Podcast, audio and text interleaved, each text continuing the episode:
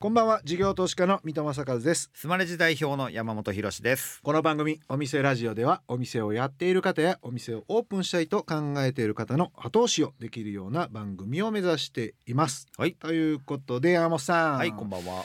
えーうん。今日のゲストはい。どんな方でしょうか、ご存知ですかね？日高屋の社長うん、青野博重さんという方です。もうね、はい私前の家から徒歩うん。お5分3分ぐらいかな。おおおおおに日高屋さんありましてね、まず中華を食べに行く時行くでしょ？はい。飲んだ後ちょっと一緒にラーメンとか、もう一杯ハイボールとか 最後にこう寄るっていう、めっちゃ使ってるめちゃくちゃ使ってますよ。超リピーター俺、えーえっとねうん。去年の5月に社長に就任されたそうなんですけどうねん。その青野さんってアルバイトから入って社長まで上り上がった人だそうですよ。すごいですよね。バイトからはい。こんな大きい飲食店のね、うん。トップになるってなかなかすごいですね。だってバイトの数が鬼のようにいるわけだからね。ちょっと株価見ましたけど時価総額900億ぐらいありますか やらしいとこ見たな。ら大会社ですよ。今ね目の前にこれ、うん。メニューあるんですけど、はいはいすごいっすよ。中華そば。税込みはい。390円。安いわキリン一番搾り生、うんうん、税込み340円。340円やって。ペイすんのかなって。すごいな、うんまあビールだけとか飲みに来る人おるんちゃうかなぐらいの。どんなそれでもええのかもしれへんね。だからその辺のちょっとこう業態の工夫というのか、はい。メニューの工夫なんかも含めていろいろとちょっとお伺いしていきたいなと思います、はい。ではこの後株式会社ハイデイ日高代表取締役社長青野博重さん登場ですさあお店ラジオオープンです。ゲストは株式会社ハイデイ日高代表取締役社長青野博重さんです。よろしくお願いします。よろしくお願いします。今日はですね青野さんに来ていただいて代表取締役社長なんですけどもあのー実はあれなんですよね。創業者でもなければ創業者一族でもないっていうことなんですよね。そうですね。全くのまうん。あ他人と言ったら他人ですね本当に、うん。はい。どういう経緯で？最初の取っかかりはやはりあの愛媛私出身なんですけども、うん。愛媛から上京をした時にですねまあたまたまねあのバイト先が、うん。まあこの日高だったっていうところがまあ一番出会いですねそこがね。え。ー何年前ぐらいの話なんですか、もうこれも30年前ぐらいの話ですよね、はい。その頃はえっ、と何店舗ぐらいだったんですか、そう20店舗弱ですかね。そんなになんか今ほど有名なとかそんな感じでもなくって埼玉ではみたいな感じですか？そうです。そこではですねあのまあ主に来来軒という名前でね、えーやってまして、うん。まあ、そこに少し名前が変わったラーメン日高とかね、まあ、うん。いろいろこうあの屋号が少しあった感じですね。たまたま私がね入ったところがねあのこの会社の中でもトップクラスのあの店でして月にね500万ぐらい利益が出てた店なんですよ。ええ一月で。そう一月でこんなに利益出んの？と思ってうん。ここの社長さんって毎月これベンツ買えてんじゃないかなってぐらいね。単うんすげえなと思って これは20店舗もあるわけですからね。そうですよね。かける20ですもんね。そうかける20になっちゃってねすごいなと思ったんですけどまあうんそれはたまたまね1店舗がすごかっただけであって、うん。そこ見ちゃったんで私はね。でそれがそっからあれですよね、アルバイトから、入社というのか社員になっていくとかっていう流れになっていくわけですよね。なんでここにしようっていう感じになってるんですか？当時ですね私がまああのアルバイトやったのがですね1993年なんですけども社員になった時は1999年うん、さまざまな企業がこう山石証券さんなんかこう潰れたりとか、あまあ、そういった、まあ、いわゆるこの世の中がこう大きく変わってきた。時代であってですね、まあ、その時どこを信用していいのかなっていうのはあって、あまあ、6年間バイトやってた、まあ、うん。ラーメン日高というところはですねもう本当に成長して続けてましたので成長し続けてましたので、まあちょっとね下心もあってね、まあ、この10年は潰れないなっていう感じですよね、まあ、それもありましたね。うんまあ、潰れない会社をねやっぱり選ばなきゃいけないなっていうのがありましたから。軒並み潰れてましたもんね大手がね。そう。えー。えその成長してるなっていうのは何をもって感じておられたんですか？まあ、店舗数が増えていくっていうのも当然ありますけども、うん。毎年毎年ですねこの会社で経営計画発表会っていうのがあるんですけども、うん。これですねずっと私はアルバイトの時から年に1回、まあ、会長社長がですねこう夢を語るわけですね。その場うん。場で会社はこうなってきますよってことを言ってくれるわけですよ。うんでまあ何年か経つと振り返ってみるとあちゃんとできてんなっっていうふうに実感するわけですね。だそういう意味においてはまあ嘘をつかない会社だなっていうのはなんとなくこう私もうん実感しましたので、まあなんとかここでね行きたいなと思いましたね。ーへえでえっとその頃のこの、先ほどちょっと来来家の話もあったんですけど、はい。業態がちょっとどんな感じで変遷したかをちょっとお伺いしたいなと思うんですけど一番最初どんな感じで、えっと、お店ができてではい。業態がこう変わっていったっていうのは、今の、えっと、日高屋さんになるにはどんな感じで変わっていかれたんですか？それはですねやはりあの最初は来来家っていうね鍋中心の、うん。まあ店があやってました。これは20店舗ぐらいまでやってですね。鍋主体っていうのはこの中華鍋を振るようなそうですね。そっちが主体なので、やっぱ職人がこうねあのなかなか育たないっていうんで。うん。でそこであの上場した時にですね一気にこのラーメン館っていう業態をやるわけですね。ラーメン専門店なんですけども、まあ、各、うん日本中のラーメンをもうより集めて豚骨から始まってね、うん。北海道の味噌ラーメンからこういろんなのこう集めてやったんですね。うん。でこれがまあ50店舗ぐらいまでこうバーッとこう増えていったのでうん。まあそういう意味においてはもうラーメン屋さんにうん。特化したっていう感じだったんですね。うん。だからもうあのすぐ人も育つしラーメンですから。うん。鍋使わないですから。うん。あのそれは良かったんですけどもやっぱり飽きられてしまってそこで。ラーメンだけだと、はい。まあ、だんだんだんだんお客さんちょっと減ってきたんですね。まあ、その時に神田がですね、まあ、この来来軒とラーメン館の真ん中を行こうってしたのが日高屋っていうまあブランドなんですけどもこれがあの鍋も大きい、まあ、ラーメンも大きい。うん。で最後にこのお酒も飲めるっていう、まあ、そこもね当然あの中華料理屋さんなんでお酒あったんですけども、うん。まあ、そこを強くう歌ってですねうん。まあ成功したって感じですね。へえ。でもその来来県で鍋振る人を集める、職人を集めるのが大変だから始まってラーメンに変わったわけじゃないですか。また職人を集めなあかんのかなみたいになっていかなかったんですか？そこはあのまあの現ねあの相談役の高橋がですね、まあ商品開発をやってましたのでやっぱりこうマニュアル化っていうものをね、うん。やっていったんですね。まあレードル一杯で味が決まるとか、うんうん。まあそういったマニュアルをねいかにまあこう作っていったかっていうのはそこが結構肝ですね。まあそこを作ったのがこのセントラルズキッチンっていうまはい。あ当時ねあの宮橋の方にあったんですけども、うん。まあそこでこう調味料もね全部統一して作ったっていう。うん。誰が来てもある程度の許容範囲の中に収まるっていう味付けにねどうしたっていうのが大きいですからね。なるほどなあともう一つはお酒ですよね、はいはいそうですねお。酒をやられ始めたのがいつ頃なんですか？お酒もずっと前からあの以前からやっておりましたけどね。うんあのやはりそこにまあ力を入れて日本酒だったりとかね。えあのうちのハイボールなんかも多分よそのハイボールで多分酔うんじゃないかなっていうぐらい入ってます。アルコール度数アルコール度数がね他のより高いですねうちは。それはまああのまあ日高屋行くと酔っちゃうんだよねみたいな。他行くと大丈夫なんだけど日高屋飲むと酔っちゃうんだよねっていうのはいや量が違うんですよ。はあのハイボールとかはあ。とはそのなんだレモンサワーとかああいうのも。ウォッカ使ってるんですけどね。え。かなりの量入ってますから。ねあの店の売り上げを考えれば、うん。少しね薄くしてうん。ね2杯3杯飲んでもらった方が助かるんですけどまあ、日高屋行けば安く済むっていうのもあれですからね1回じゃなくて2回3回と来てもらうのがうちのねもう元ですからやっぱりねあのいいものを安くじゃないですけどねそこも追求してます。お酒出そうってなると今度ラーメン屋さんだ中華料理だってお酒出すともうグダグダグダグダい。滞在しちゃう滞留する人あが増えて回転率上がんないなみたいなの。さじ加減が難しいというはいかその辺はどういう意思決定でお酒行こうねってなるんですか？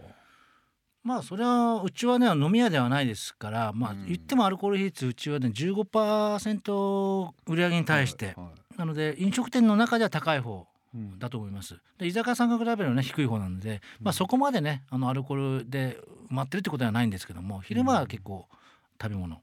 うん。夜が若干増えてるかなっていう感じなので、うん。まあ、そこまで影響ないですね。そのうん。滞在してっていうまでは、まあ、そのためにさっき言った強くしてますから。ああの あのだらだら飲めないっていうか。パッと飲ん。でパッと帰ってもらうみたいな。いやまあそこはないですけどまあねあの強くしますね。はい。へえじゃあ安かろうよかろうみたいな感じが結構皆さんに受けたみたいなのがそのラーメンと鍋とお酒をミックスした業態の強さだったって感じですか？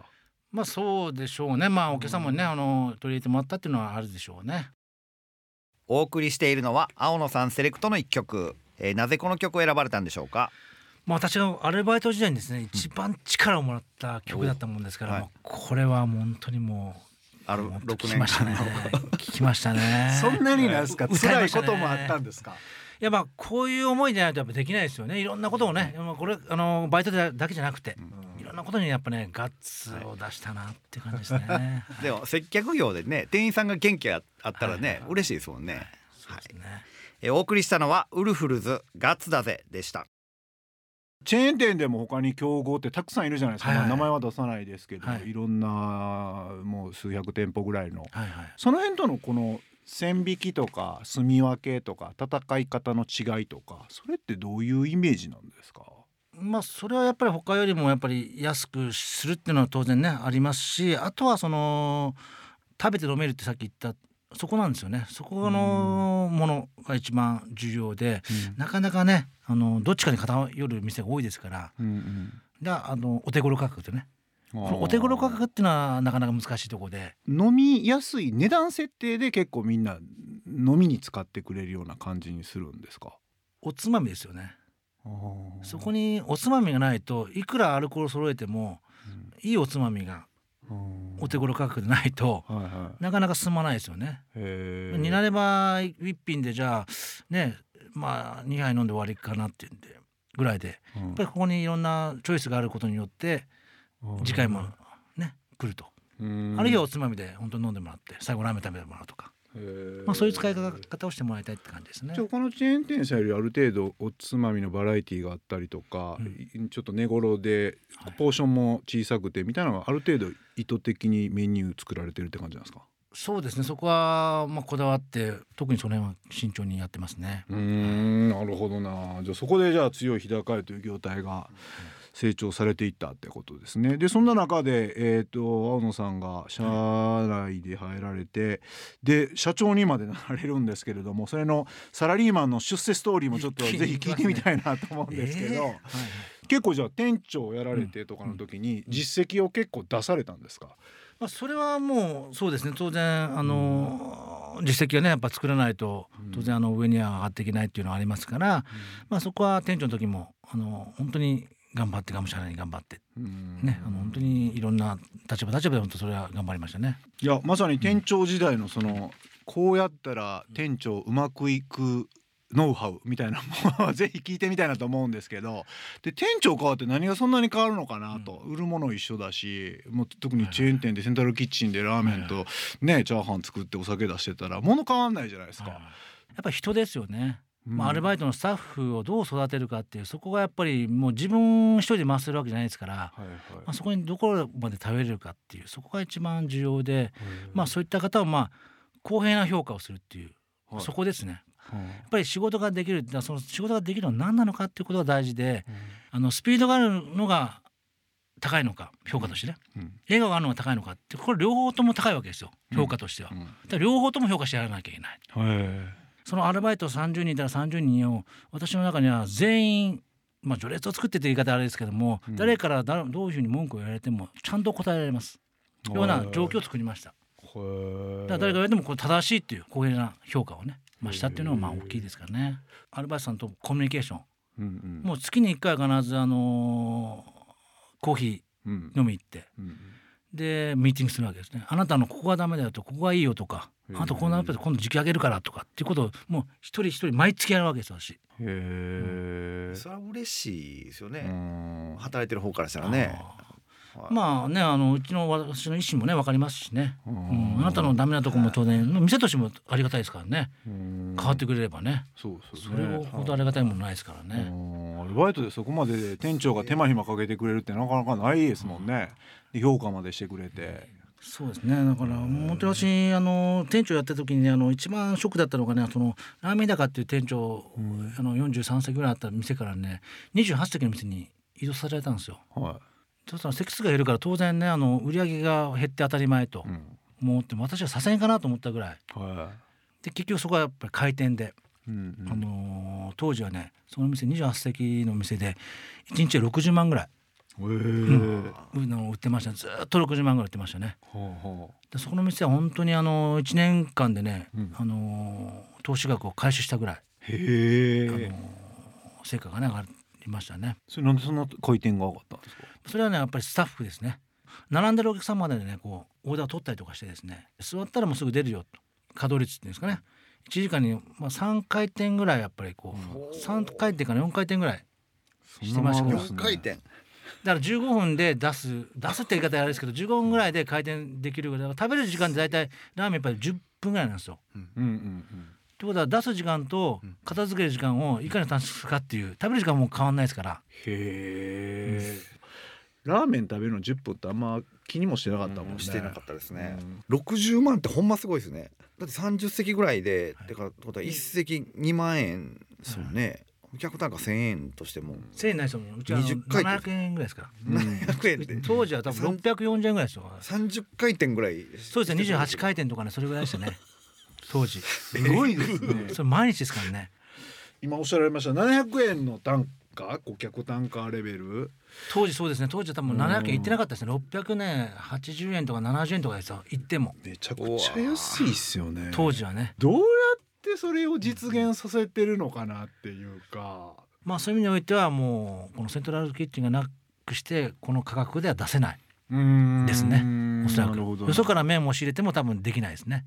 もう麺も。麺もうちで作ってますし餃子も自自社で作ってますからはあ。普通麺って麺製麺屋さん結構はいはい。使いますよね。はい。大体のラーメン屋さんって。そうですね。あー麺ももう作ってるんですね。そうですね。でもセントラルキッチンでやれてるところで、、はい。い面もあると思うんですけど悪い面もあるとかなんか改善もしないといけないとかなその辺ってどういった感じなんですかね？まあね今1店舗しか拠点がないのでそこに関してはねあのリスクがやっぱりね、ありますよね。何かあった時には。まあリスクもあり一箇所からもう全部いけるっていうのはまた逆には強みっていうのはありますよね。味的にはどうなんですか？その店舗でやっぱりうん作りたてとかなんかそういうのってあんまりセントラルキッチンでもカバーできるって感じなんですか？あのー美味しい人が作れば美味しいんですよ。うんでしょうね。やっぱ職人みたいな人が作れば。あとはね煮る時間なんですよ。チャーシュー煮る時間とかその漬け込む時間っていうのが本当にその忙しいとうん。もう漬け込む時間がもうなくて回転がね良すぎて。うんそういったもうバランスがねアンバランスになってきますので、うん。まあ、そこはやっぱ、まあ、セントラルキッチン統一しないとうん。やっぱりチェーン店としてはやっぱりこう同じものが出せないっていうのはもう致命的ですから、セントラルキッチンやるとやっぱ原価ってはい、かなり下がるもんなんですか？まあそうじゃないでしょうかね。あのおそらくまあ自社で作りますから他社にね、お願いしてるとやっぱそこは当然マジ取れますから。あとはその自分の味付けができるっていうのはねそれは一番大きいですね。その麺だったらこういうふうに麺を打ちたいとかね。はいはいはい。あのあとはまあ餃子なんかのあんこはこういうふうにあんこにしたいとか、あまあ、そういうのは即座にはやっぱこう自社でやってますから、うんうん。そういうスピード感は逆にありますよね。あそうか。じゃあ、うん。その餃子でも何かこう味を多少変えたりするのでも、はいはい。すぐこうセントラルキッチンでやってるとパッと変えれるもん含めてってことですそうですね。ーなるほどな。でもその良し悪しあると思うのがもう一つ、はい。特にセントラルキッチン一つだったら出店の幅が限られるというのあかーそうですね。次の遠いところにこう点王地に行くのしんどかったりすると思うんですけど、その辺はどうやって考えてられるんですか？当初はまだ今のところ1都6県でですね、まあ、十分戦えるなっていうのがねこのコロナ禍でも十分分かりましたので、うんまあしばらくは多分1都6県をもう集中的に攻めてまだまだいけるなっていう感じですね。へえ。でも一都六県だとそのパイを取るためになんか繁華街と住宅地みたいな全然違うところに出店しないといけないみたいにはならないんですか？まあそれはコロナ禍でねだいぶ分かりましたのでやはりコロナ禍でテイクアウトはいがですねロードサイドで売れるっていうのが分かったんですね。うんうん。で駅前からやっぱ人が消えてコロナで。うん。なかなか駅前のうち駅前出店してましたので、うん。まあ、そこで売り上げだいぶ下がってもう赤字大赤字へえ。ねあの2期連続しましたから、まあ、そういうことを考えた時には、まあ、そのロードサイドもあの一定のお客さんいらっしゃるし、今はロードサイドも半分、うん。駅前も半分あとはちょっとまああのー今までは5万人以上のね旅行客がいないと入んなかったんですけども、そこはやっぱ3万人とか2万5千人でもある一定の条件をクリアすれば十分戦えるというのが分かりましたのでまあ、そこも出店余地が増えましたのでもう関東圏まだまだ攻めるとこいっぱいあるなと。いい感じですね。へえテイクアウト最初にやる時って、はい。まあこれお店やってる人目線で言うと、はい。なんかゼロから作るからあのオペレーションも増えるし、えーそれで本当にテイクアウトしてくれるのかなっていう気もするし特にアルコールとかラーメンメインだったらそうそうそんなんテイクアウトなんかあるっていう社内会議がありそうな気するんですけどその辺ってまあ、コロナ禍なんでうん。待ってたとお客さん来ないですから、まあ、そこは攻めていこうよっていうところが、あのだいぶその時定着してですね。で今店内かなり忙しくなってきましたからあのねテイクアウトどうなの？っていうところもねこうだいぶ来てるんですけどもでも店外で食べてくれると我々は席を利用されないわけですからはるかに助かるということを考えれば、やっぱり一定のお客さんもまだまだ取りに行ってるっていうところも、まあ、我々も一定のお客さんもいついてますからそこはやっぱりね売り上げもねその売り上げはもう離せないですね。なるほどな。うん。確かに。プラスアルファの売り上げを作っていき続けるっていうか。そうですねはあ突き詰めていくみたいなところですね。はあ。そうですよね。大体現場に押し切られる雰囲気ありますけどもコロナ、コロナ落ち着いてないからもうやめてくれやって言われそうな感じしますけど。なるほどな。いやありがとうございます。い。ろいろとお伺いできまして非常に勉強になりました。とりあえず1週目はここまでということで、えーゲストは株式会社ハイデイ日高代表取締役社長青野博重さんでした。青野さんには来週もお付き合いいただきます。ありがとうございました、はい、ありがとうございました。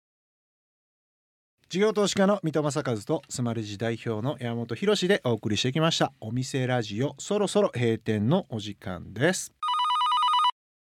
イエーイ。イエーイ。来た来た来た来た。コールコールコールコール。ということで この番組ではお店の方からのメッセージが留守番電話という形で届きます。それでは聞いてみましょう。ゲームドクターのカグネーです。大阪で任天堂スイッチ、スイッチライトの修理を専門で行っております。LINE で簡単にお見積もりが取れて、郵送でご依頼できるので、大阪だけでなく全国から修理のご依頼ができます。カタカナでゲームドクターと検索してみてくださいね。三戸さん、山本さん、YouTube 登録者数6万人を達成しました。ぜひお二人もご覧になってくださいね。うんえー、すごいね。うん。YouTube えー。登録6万人。今見たら6万9千人でしたね。もうほぼ7万。ちょっとすごいやん。じゃあこの何？留守番電話入れてくれた日からはいはいは9,000人も増えてんいの？確かに。すごいな逆に。その上昇率。ゲームドクター。格ねすげえ。何なんすかね？スイッチ持ってます？子供がた多分持ってると思いますね。そんな潰れるもんなの？いやいや潰れたことないですけどね。持ってる人の人口がめっちゃ多いから。で全だってファミコンの時なんかはもうフーって吹いてたけどね 後ろの。方最近はやっぱりちょっと性能がいいからもっと難しなってんちゃいます中身が。